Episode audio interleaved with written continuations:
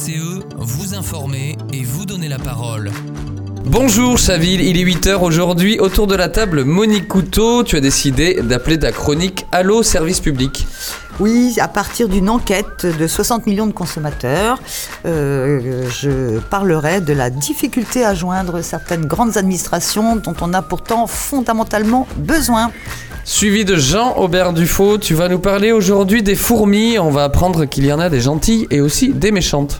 Et oui, euh, suite à diverses publications qui fleurissent dans la presse ces derniers jours, euh, je vais parler de cet auxiliaire important, ainsi que présenter quelques-unes des espèces qu'on peut rencontrer chez nous. En tout cas, il ne faut pas psychoter face aux news euh, que la presse peut rapporter, parce qu'il n'y a pas le péril dans la demeure pour le moment. Tout de suite, le dossier du quotidien avec Monique Couteau.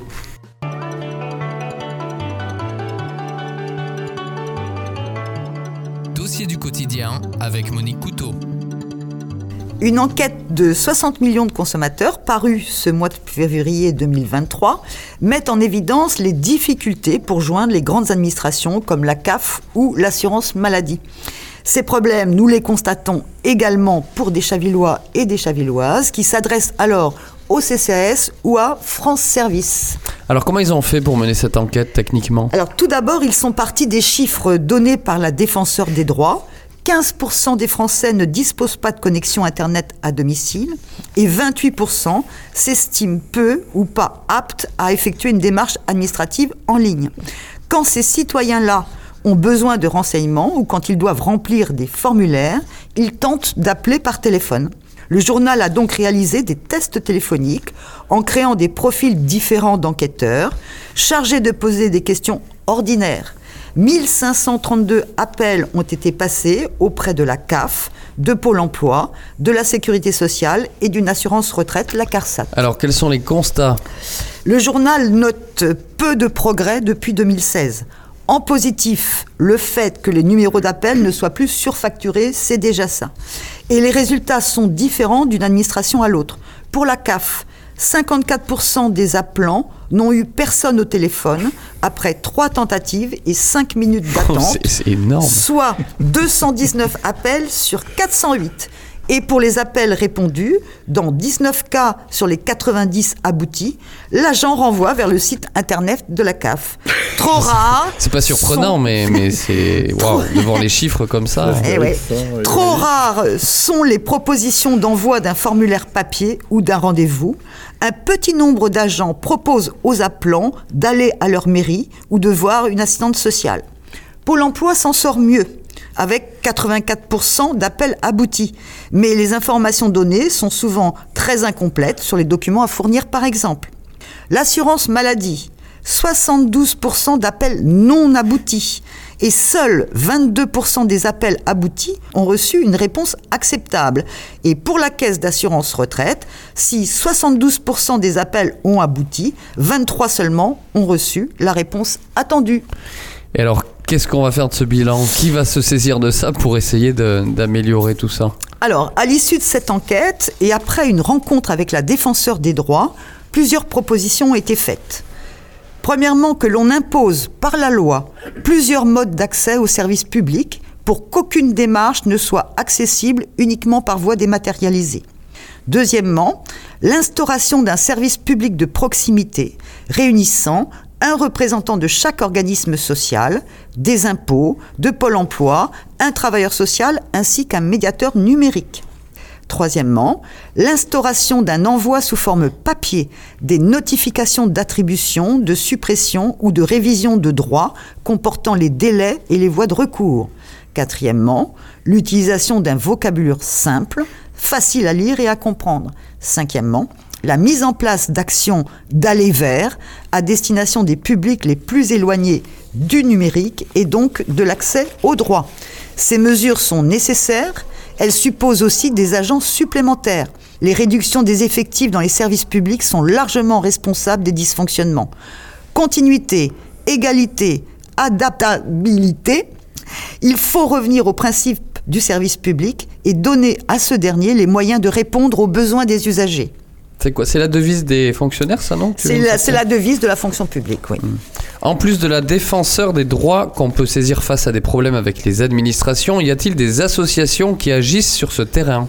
Oui, depuis 1985, il existe l'ADUA, association d'entraide des usagers de l'administration des services publics et privés, qui répond aux questions, informe sur les droits des usagers, aide pour les formalités, les courriers ou pour les actions en justice. Et depuis 2019, un collectif qui porte le nom Changer de cap travaille plus particulièrement sur les CAF, après des enquêtes réalisées sur le blocage dans l'accès aux droits et des témoignages accablants d'allocataires en difficulté avec leur caisse d'allocation familiale. Cette association parle de maltraitance institutionnelle envers des populations vulnérables, de pratiques illégales et discriminatoires. Les CAF jouent pourtant un rôle essentiel dans le quotidien sur des questions comme la petite enfance, le logement, la solidarité et l'insertion. Ce collectif a formulé cinq exigences à mettre en place dans le cadre de la Convention d'objectifs et de gestion pour 2023-2027, signée par le ministère des Affaires sociales et du Budget et la CNAF. Premièrement, sortir de l'illégalité des pratiques et des contrôles, des contrôles qui sont souvent déclenchés par un algorithme sur la foi de ciblage des allocataires qui se voient attribuer un score de risque, des trop perçus inexpliqués, en particulier sur les APL, aux notifications sommaires quand elles existent, des suspensions préventives des versements et du non-respect du reste à vivre, des remboursements effectués d'autorités qui amputent parfois des prestations vitales comme l'allocation pour adultes handicapés, ou de la qualification de concubinage attribuée simplement parce qu'on héberge quelqu'un. Deuxième recommandation, humaniser les relations et favoriser la médiation. Troisièmement, restaurer la transparence base de la justice. Quatrièmement, mettre les capacités numériques au service de la ration humaine. Cinquièmement, en finir avec l'affaiblissement de la protection sociale. Ce collectif dénonce par ailleurs le fait qu'une partie de la relation usagée s'apprête à être externalisée. La CNAF vient d'attribuer des marchés informatiques à des prestataires privés pour un montant colossal de 470 millions. Cette association travaille à la publication d'un guide qui sera en ligne et sur papier, comprendre le système, se défendre, trouver de l'aide et des fiches pratiques établies pour chaque prestation. Merci beaucoup Monique. Vous pouvez retrouver les informations sur ces associations sur leur site internet, de même l'adresse de la défendeur des droits. À Chaville, vous pouvez vous adresser au CCAS et à France Service à la mairie. Vous pouvez aussi bien sûr venir à la permanence de notre association. Vous retrouverez les élus du groupe Vivant Chaville à la place citoyenne 22 rue de la Fontaine Henri IV le samedi, les samedis de 14h à 17h. Jean-Aubert Dufaux tout de suite.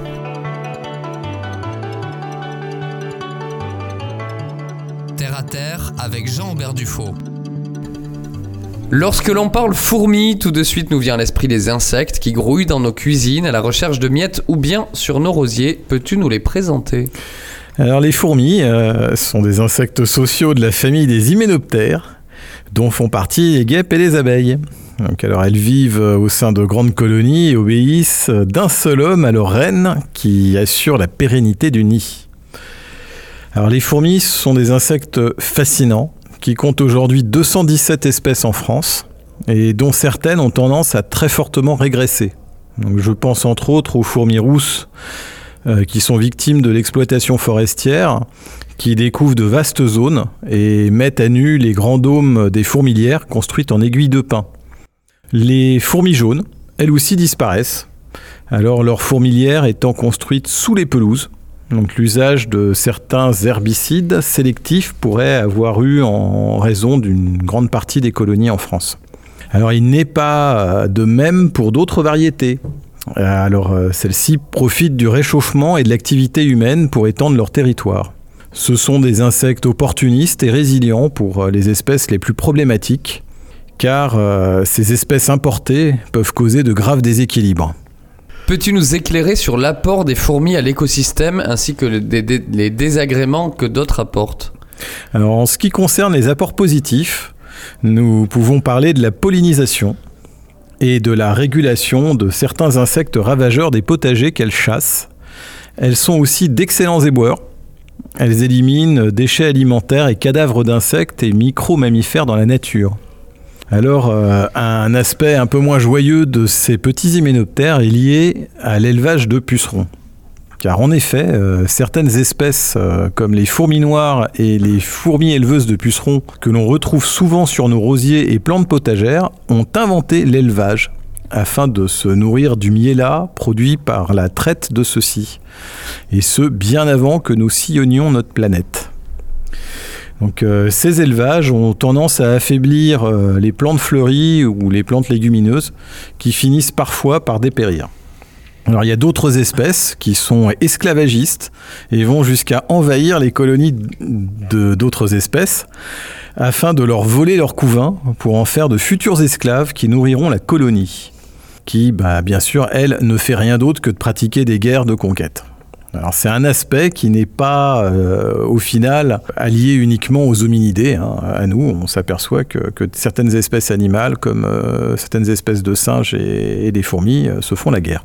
Donc euh, la complexité des rapports sociaux chez ces petits héminoptères peut parfois nous faire penser à notre propre société.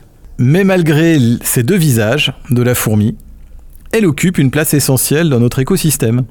Et elle mérite que nous la protégions, même si la morsure des fourmis rousses ou la piqûre des fourmis rouges sont douloureuses.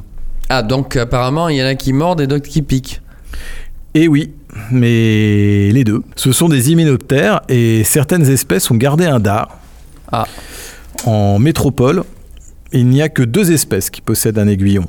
Les fourmis rouges et les petites fourmis de feu, appelées aussi fourmis électriques, dont nous allons reparler et qui n'ont rien à faire chez nous. c'est laquelle qui fait le plus mal? Ah À ton avis Je t'ai posé une colle là. tu, vois la, tu as la réponse dans le nom de la fourmi. Alors les autres espèces, elles ont une autre méthode pour se défendre mais euh, qui peut s'avérer assez redoutable également. Donc c'est le cas des fourmis rousses, qui de par leur taille impressionnante, possèdent une réserve d'acide formique conséquente et peuvent la déposer à l'emplacement de la morsure qu'elles assènent à l'assaillant à l'aide de leurs puissantes mandibules. Alors moi je peux affirmer, pour en avoir fait l'expérience dans ma jeunesse, que cela est très désagréable, quoique sans danger. Hein. Alors il y a les fourmis euh, crématogastères, qui c'est une autre espèce qui fait son nid sous l'écorce des chênes lièges et parfois des boiseries des habitations. Elle possède malgré sa petite taille une variété d'acides formiques hyper concentrés qui peut provoquer des brûlures très désagréables. D'autant qu'elles ont une fâcheuse tendance à se laisser tomber sur les passants afin de les mordre pour les éloigner de la colonie. Donc, euh, ce sont ah bah, Oui, du coup, elles vont s'éloigner aussi. Ah, c'est vraiment un sacrifice, quoi. Ah, c'est un sacrifice, mais il y en a tellement. Donc, euh, ce sont de, toutes petites fourmis. Alors, on les reconnaît parce qu'elles ont un corps euh, triangulaire et elles n'hésitent pas à laisser s'échapper une goutte d'acide de leur postérieur afin d'intimider l'adversaire. Alors, leur utilité, cependant, est très grande, en particulier en forêt, car elles digèrent une partie du bois mort et le transforment en nutriments pour la forêt. Donc elle est considérée comme indispensable à la survie de la forêt au même type que la fourmi rousse. Donc c'est deux espèces qu'on peut rencontrer chez nous, hein, euh, dans, nos forêts. Bon, mais alors du coup elles sont euh, pas vraiment dangereuses alors? C'est quoi? C'est plus, de, plus de peur que de mal? Exactement. Il faut juste éviter de, les déranger. Il n'y a pas de réel danger. Par contre, euh, c'est pas toujours le, enfin, ce n'est pas le cas pour une espèce. Ça sort d'où l'acide Là, tu disais tout à l'heure qu'il y avait une l'acide formique, oui. Elle sort d'où de, de, quelle partie? Il a expliqué tout Non, c'est vrai que tu as dit que ça, De l'arrière-train de la fourmi. Ah, d'accord, non, parce que Monique propose trou de balle. Je sais pas si c'est beaucoup plus euh, scientifique. Non, mais elle a raison. Hein. Quelque part, la fourmi est quelque part contorsionniste. Hein. Elle pince la peau avec ses mandibules, elle se contorsionne et dépose euh, une petite goutte d'acide à l'emplacement de la morsure. Donc ça, c'est sa, méthode. Et c'est pas, pas très agréable, hein. enfin, pour les grandes espèces en tout cas. Donc, euh, donc nous vivons avec la fourmi rouge depuis toujours. Et elle ne présente pas de danger, même si sa petite taille euh, la rend difficilement observable et sa piqûre est vraiment douloureuse pour le coup. Par contre, il y a une autre espèce qui est arrivée il y a un ou deux ans dans la région de Toulon, alors euh, sans doute par bateau et elle s'y est installée. C'est une espèce qui est classée invasive et qui présente un réel danger pour la faune auxiliaire. Euh, elle est plus petite qu'une fourmi rouge, c'est une des plus petites espèces de fourmis euh, au monde. Et son venin, parce que là c'est plus de l'acide formique, c'est du venin, provoque euh, des brûlures durables au point d'impact. Et comme les guêpes, une décharge électrique assez violente au moment où l'aiguillon pénètre la peau. Donc plusieurs piqûres à la suite peuvent provoquer un choc anaphylactique et des complications extrêmement sérieuses. Donc, Pour l'instant, il n'y a pas eu de mort, hein, mais donc, Elles viennent, elles viennent euh, d'Amérique du donc Sud. elles viennent d'Amérique du Sud. ça non, non, non, non, Ah elles viennent bon pas d'Argentine. D'accord. Mais elles viennent d'Amérique du Sud. Donc il y a une zone de 5000 m2 autour de Toulon qui a été placée sous contrôle afin de tenter de contenir la propagation de l'espèce et trouver un moyen euh, de l'éliminer sans dommage pour l'écosystème. Elles viennent d'où alors? Donc elles viennent d'Amérique du Sud. Mais où Euh, je- me dis Argentine, non. Alors non, c'est beaucoup plus haut. Elles viennent plutôt du Mexique et dans, Ah dans bon, ces zones-là. c'est central ça, non? Voilà. Amérique entre le Mexique et. allez. C'est le sud des. États-Unis, l'Amazonie, voilà. Ah. C'est une espèce qui est présente euh, en France euh, à l'état sauvage, euh, au-dessus du Brésil, au- en Guyane. voilà. Donc il y, a une autre, euh, il y a une autre espèce qui avait déjà envahi le sud. Donc on en a déjà fait l'expérience et surtout l'inaction euh, des services publics à l'époque euh, lui a permis de- d'envahir absolument tout le pourtour méditerranéen. Donc euh, il s'agit de la fourmi d'Argentine. Donc elle a commencé par la Corse. Elle est arrivée dans des camions qui introduisaient de la viande argentine pour euh, justement euh, le- le- la copa, enfin pour la, la charcuterie corse qui est en fait de la charcuterie d'Amérique du Sud, formée, enfin qui a été euh, de- de- de- retravaillée et transformée en Corse. Ah. Donc malheureusement pour ceux, euh, la, la véritable charcuterie corse euh, Ah oui. n'est pas forcément accessible Ah, nous, au Pays Basque, euh, Voilà. Pays Basque, c'est pas ça. hein. Nous, ça vient vraiment du Pays Basque. Ah oui, oui, oui. Ça, Il y a je- beaucoup je- à prendre, je- hein, des Basques. Je veux bien le croire. ouais. Ah, mais j'ai une petite préférence pour l'Auvergne.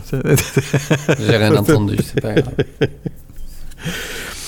Donc, euh, la- la- cette fourmi d'Argentine, elle s'attaque aux autres espèces pour s'en nourrir, un petit peu aussi comme la, fourmi euh, de feu.